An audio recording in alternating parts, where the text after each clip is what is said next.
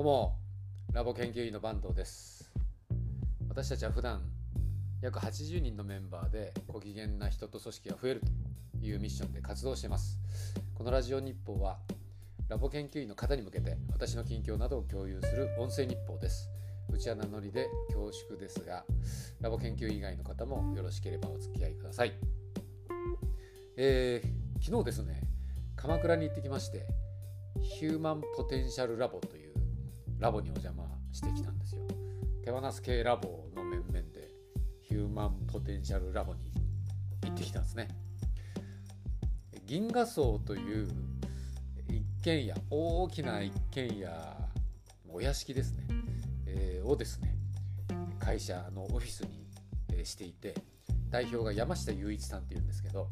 え、その方にお会いしてきて会社見学をしてきました。9月の14日にですね手放すトークライブに出てもらうことになってですね。で私お会いしたことなかったので、えー、1回、えー、お話をちゃんとしてみたかったのとそれからその銀河荘にサウナがあるということでサウナが手作りサウナでやばいということを耳にしてましてこうサウナ最近、えー、アンテナが立ってるもんですからサウナに行きたいと、えーまあ、メインはサウナですね。サウナ9割。え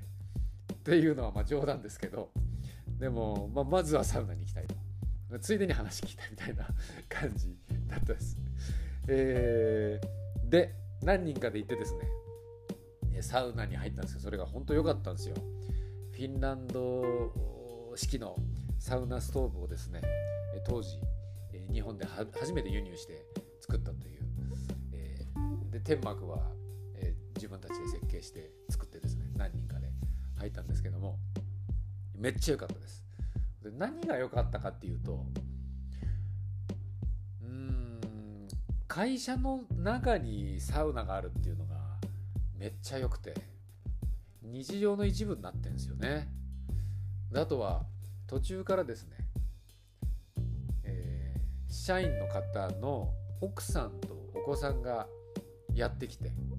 で一緒に入ったんですよ。でサウナは水着で入ってるんでえみんな裸じゃないんで大丈夫なんですけど4歳の娘さんもですね入ってきて、え恐竜のおもちゃとかを持って入りながら一緒に遊んだりしながら奥さんと喋ったりしながらですね。でそういうなんつうのかな、えー、普段はサウナって入りに行くじゃないですか。サウナ目的で行くんですよね。でサウナに入った行ったら整いたいみたいな。最近あるじゃないですか整うって。整うっていうことに。なんか集中したいなじゃないけど私基本一人で行きたい感じなんですよね。あんまり喋ったりしないで。だけどそのサウナは非常に何ですかねあの乾燥してなくて蒸気もたくさん出てるから、えー、まあ、居心地が悪くなくてでそれからその中で何人かみんなで車座になって話したり、えー、奥さんとか娘さんと喋ったりするのも楽しくてですねそういう日常に溶け込んでるっていう感じがめっちゃ良かったんですよね。なのでこれからは会社に1台サウナがあるっていうのは めっちゃいいなと思いました。一つ違和感があったのはですね雄一さん山下雄一さんがですねギンギンのティーバッグの水着入ってきてなんか一人だけギンギンなんですよ。それがですねえっと思ったんですけどいやまあそういったところも含めてですね非常に面白かったです。えー、でサウナがあるっていうことも、えー、ちゃんと目的があってですねヒューマンポテンシャルラボっていうんですけどヒューマンパフォーマンスラボじゃないんですよね。人間の可能性を追求するっていうテーマでやってましてそれから人間の OS をアップデートしたいというテーマで事業されてるんですよね。私たち手放す系ラボは組織の OS をアップデートしたいっていうふうに言ってるんですよね。え、進化させていくと、えー、それをですね人間バージョンでやってるんですよ。これがですねめちゃくちゃ面白いなと思ってで人間に、えー、司っている知性っていうのは、えー、よくね脳みそって何パーセントしか使われてないとか言うじゃないですか。えー、だからもっとその脳みその可能性を発揮させようとか言うんですけどそうじゃないんですよね。体全体に知性が宿っているっていう考え方なんですよ。脳みそだけじゃないと。で体に宿っている知性は脳みその10万倍もあるんだよっていう話をされて。なので、え体にアプローチして知性を解放する。人間のポテンシャルを解放していくっていうことで、えー、次の、えー、ステージにアップデートできるじゃないかということをコンセプトに掲げて体に対するアプローチっていうのをさまざまなプログラムやってるんですよね。まあ、瞑想みたいなのは分かりやすいとこですよね。えそれから、ま、パーマカルチャーって言って、え、農業体験をしてみるとかあとは、ま、片付けみたいなのも一つ、えー、体へのアプローチっていう、ことですね。片付けを通じて、身の回りのものが視覚的に整うと。えー、こんまりさんの片付けの魔法にもありますけど断捨離するっていうことを通じて整っていく、えー、気づきが得られる、えー、自分自身が解放される何かがある、えー、感性が磨かれていくみたいなことをさまざまなプログラムを通してやっていて、まあ、それが一つサウナもスイッチのになるんだということなんですよね。サウナに入ることで、まあ、瞑想状態になったり副交感神経が、えー、に切り替わったりするようなことで、えー、サウナも体に対するアプローチじゃないですか。それを通じて、えー、この人間のパッポポパポポテンシャル ポテンシャルですね。ポテンシャルが解放されていくと。パフォーマンスじゃなくてポテンシャルっていうところが私素敵だなと思ったんですよね。で、まあ、だからサウナがあるっていうことなんですけども、えそうやって人のポテンシャルを解放していくっていうことと、まあ、それを人間の体に対してアプローチするっていうプログラムをしているゆういさんのラボですね。で私たちは、えー、まあ、仮にそうやってポテンシャルが解放された人たちがですね組織の中でどうやってそのポテンシャルを、